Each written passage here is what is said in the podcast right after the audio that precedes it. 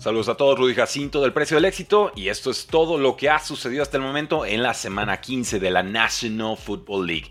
Gracias a todos los que están conectando, recuerden dejar su like porque tuvimos un escándalo de partido. Raiders 63, Chargers 21, una absoluta masacre, una paliza, una humillación, un duelo divisional que será recordado por mucho, mucho tiempo. Y es que los Raiders anotaron siete touchdowns en este partido.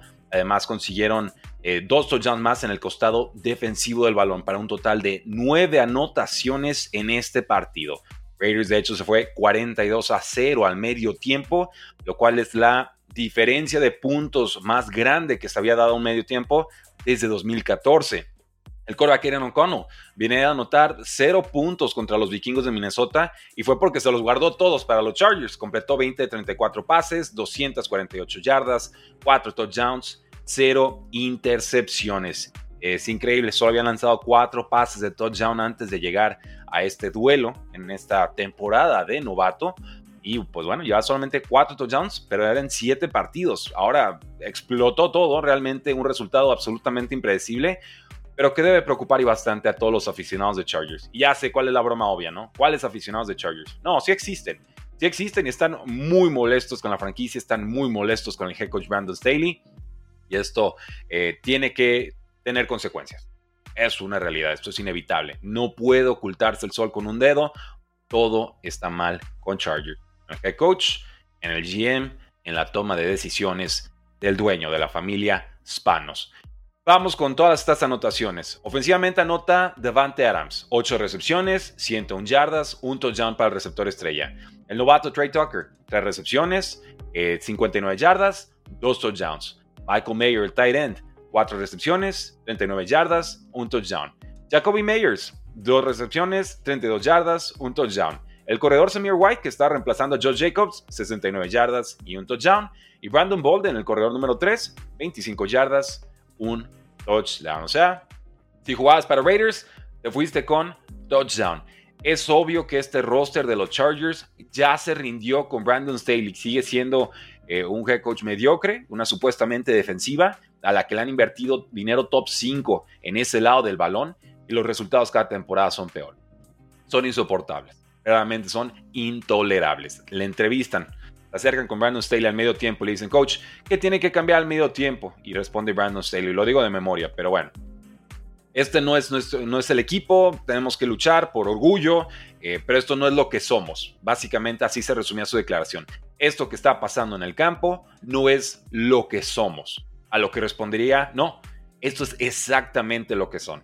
Exactamente lo que son. Un equipo sin quarterback, sin identidad, sin inofensiva, con un corredor frustrado, con receptores fuera del campo, totalmente eh, lesionados y que no van a forzar sus lesiones para jugar para un mediocre como lo es Brandon Staley en el apartado profesional y aparentemente en el apartado personal.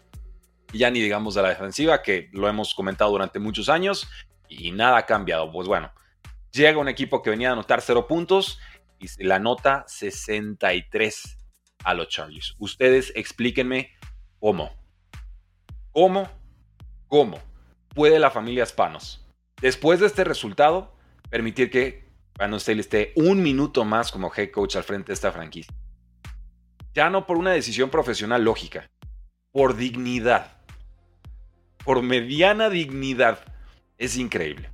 Es increíble verdaderamente que hayamos amanecido el día de hoy y no haya abierto el celular y visto una noticia que diga Brandon Staley fue despedido de forma inmediata de Los Angeles Chargers. Es más, que ni se suba al avión, que regresa a gatas el pobrecito, porque realmente fue, fue paupérrimo. Y eso es lo que sucede cuando tienes un jefe y no un líder.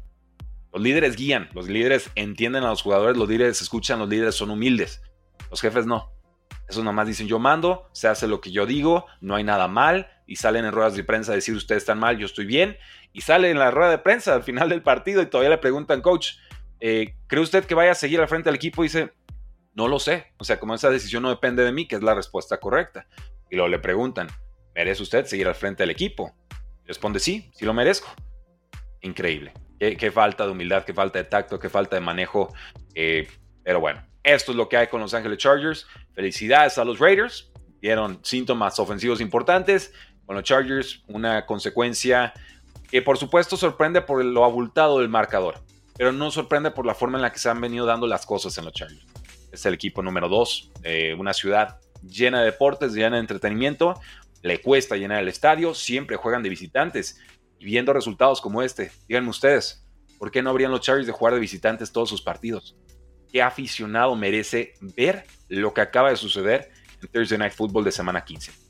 Ninguno. Brandon Staley se tiene que ir a la de ya, de forma inmediata. Eso es mi deseo para los fans de los Chargers. Y Brandon Staley que cobre lo que alcanza a cobrar. Por mí que cobre lo que alcanza a cobrar, porque me queda clarísimo. Esta es su primera y última chamba como head coach en la National Football League. Eh, los Raiders tienen récord de 6 y 8, siguen vivos en el panorama de playoffs, como de doceavos sembrados, décimos segundos. Los Chargers con récord 5 y 9, ahorita tienen el pick número 5 el draft. ¿Qué opinan de todo esto, damas y caballeros? Sencilla, vamos con todos sus apuntes, terminamos el guion noticioso del día de hoy y por supuesto abrimos esa fantástica sesión de preguntas y respuestas. Gracias por acompañarnos, yo soy Rudy Jacinto, esto es el precio del éxito y necesito que dejen su like y su comentario para que este live pueda seguir llegando a más personas. Vamos con los osos de Chicago y es que puede haber trade por Justin Fields, algo que se ha especulado en semanas recientes eh, y que obviamente pues, se va a especular aún más conforme se vaya acercando el off-season. Sin embargo, he escuchado a varios decir que los Bears podrían conseguir un pick de primera ronda por Justin Fields. Y ya nos dice Albert Breer, el periodista, que no, realmente será un pick de día 2, una segunda ronda o incluso una tercera ronda. ¿Por qué? porque solo le queda un año de contrato de novato y esto significa que el equipo que lo adquiera necesita tomar su opción de quinto año, que sería bastante costosa, y además prepararse para negociar una extensión de contrato. No sabemos todavía si Justin Fields es un quarterback franquicia o no. Yo tengo una opinión positiva de él, sé que muchos otros analistas no, que respeto. Eh, y, vamos, eh, ha jugado bien desde que regresó de su lesión de pulgar hace tres semanas. Tiene dos victorias y una derrota, incluyendo eh, ese duelo tan dominante sobre los Leones de Detroit. ¿Por qué cambiarán los osos a Justin Fields? Los Bears ahorita tienen el pick número uno global. Le pertenecía a las Panteras, lo cambiaron para poder adquirir a Bryce Young. Eso significa que pueden elegir un quarterback en teoría elite, un prospecto especial en esta clase y obviamente tenerlo a un costo sumamente controlado. Y entonces, vender a Justin Fields te permitirá construir alrededor de ese quarterback novato. La alternativa sería quedarte a Justin Fields, quizás eh, vender ese pick alto y construir alrededor de Justin Fields. La desventaja para, para Fields es que Insisto, el contrato ya se le va a convertir en ese segundo contrato, se vuelve mucho, mucho más caro que simplemente resetear todo y tomar un quarterback novato a un costo financiero mucho más controlado. ¿Qué equipos podrían estar interesados en Justin Fields? Acabamos de hablar de unos de ellos, Las Vegas Raiders. ¿Cuál podría ser el otro? Los Atlanta Falcons. Ambos creo que necesitan quarterback titular. Sé que Eren O'Connell jugó de forma espectacular, pero no, no va a enfrentar a los Chargers toda la semana, ¿no? Seamos, seamos sinceros. Y pues ninguno de ellos, ni los Raiders ni los Falcons, tienen ahorita un pick número 5 de draft. Entonces se ve complicado que puedan tomar a Caleb Williams de USC, a Drake May de UNC, o incluso Jaren Daniels de LSU, que creo que podría irse perfectamente en el top 5 de esta clase. Por si fuera poco, Justin Fields creció en Georgia y podría crecer con jugadores como Bijan Robinson y Drake London en Atlanta. Sería una especie de regreso a casa. Entonces, ¿qué opinan ustedes, damas y caballeros? ¿Debe Bears quedarse a Justin Fields o deben venderlo para construir alrededor de un quarterback novato? Se en la que sigue comentarios. Enseguida lo discutimos porque hay nuevo corredor titular en los vikingos de Minnesota. Se llama Ty Chandler y ya fue descartado Alexander Mattison para esta semana por lesión de tobillo. Tendrá entonces Ty Chandler su primera titularidad en su carrera en NFL y será contra los Cincinnati Bengals. ¿Quién es Ty Chandler? Es un jugador de quinta ronda del 2022. Sale de North Carolina State. Tuvo 293 yardas en 62 toques de balón a lo largo de 13 partidos. Se espera que tenga un buen partido, un buen duelo, ya que los Bengals son la defensa terrestre número 24 de la temporada. Permiten eh, poquito más de 127 yardas por partido. Entonces, si estamos necesitados en ligas de fantasy fútbol, si sigue Ty Chandler disponible por ahí, se vale perfectamente utilizarlo como flex o incluso como corredor número 2 de bajo calibre. En más noticias de los Vikings, ya también fue descartado el tackle derecho Brian O'Neill, una lesión de tobillo, y Devin Quesenberry sería el que lo reemplaza. Y también, por supuesto, tendremos un nuevo coreback aquí, será Nick Mullens. El tema es que Jaren Hall, el novato, fue nombrado el coreback número 2 Entonces, Joshua Dobbs, que era el titular hasta hace una semana, se convierte de pronto en el quarterback de emergencia o el quarterback número 3. Algo similar a lo que sucedió con Tim Boyle y con Zach Wilson en su momento con los Jets de Nueva York. Hablemos de los Seattle Seahawks y es que hay especulaciones, rumores de que esta podría ser la última temporada del head coach Pete Carroll al frente del equipo. Esto por un retiro, no porque la franquicia lo vaya a despedir, pero Albert Breer nos confirma que eh, suena Dan Quinn, el actual coordinador defensivo de los Cowboys, como posible reemplazo de Pete Carroll en Seattle. Insisto, como head coach. Carroll tiene 72 años, podría retirarse al final de la temporada. Los Seahawks ahorita pelean por un lugar de comodín, tienen récord de 6 victorias y 7 derrotas.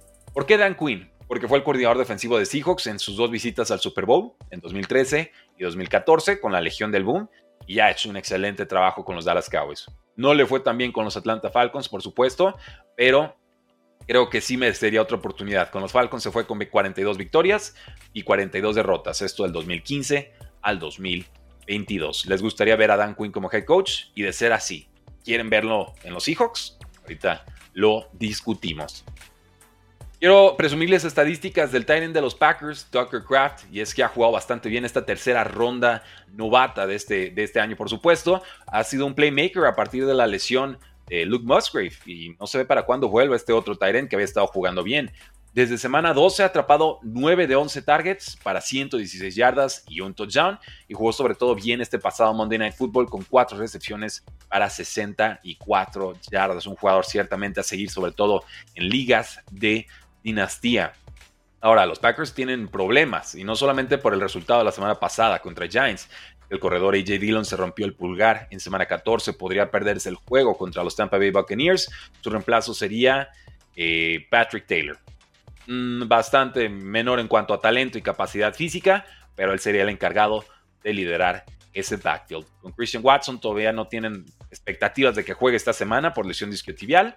Eh, Romeo Dobbs, Jaden Reed, Dontavius Hicks, Malik Heath serían los otros receptores que tienen los Packers. Packers con récord de 6 y 7 son favoritos por 3 puntos y medio sobre los Bucaneros de récord 6 y 7. Muy dura la pelea, ahora sí, por un lugar de comodín en la NFC.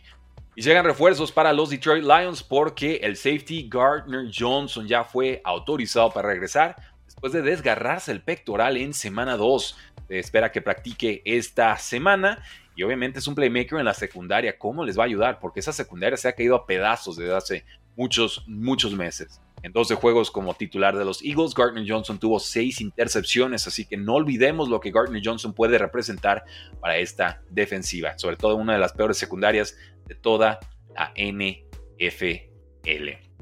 Eh, de lesionados y noticias generales, sepan que el corredor de Commanders Brian Robinson tiene lesión discotibial y aún no practica esta semana. Yo creo que no va a jugar. El receptor de los Buccaneers, Chris Godwin, aún no ha practicado esta semana. Parece baja para el duelo contra Packers. El receptor de los Dolphins, Derek Hill, y el corredor Devon Achan no han podido practicar esta semana tampoco. Ya me estoy preocupando. Veremos practican o no el día de hoy viernes y si no, hagan otros planes en sus ligas de fantasy fútbol.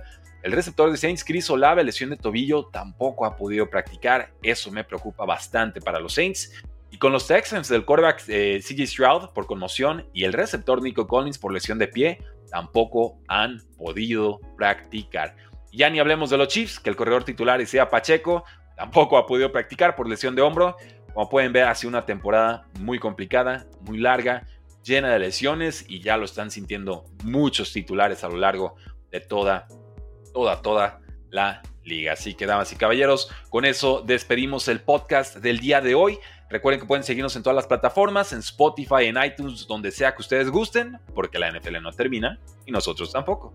Tres y fuera.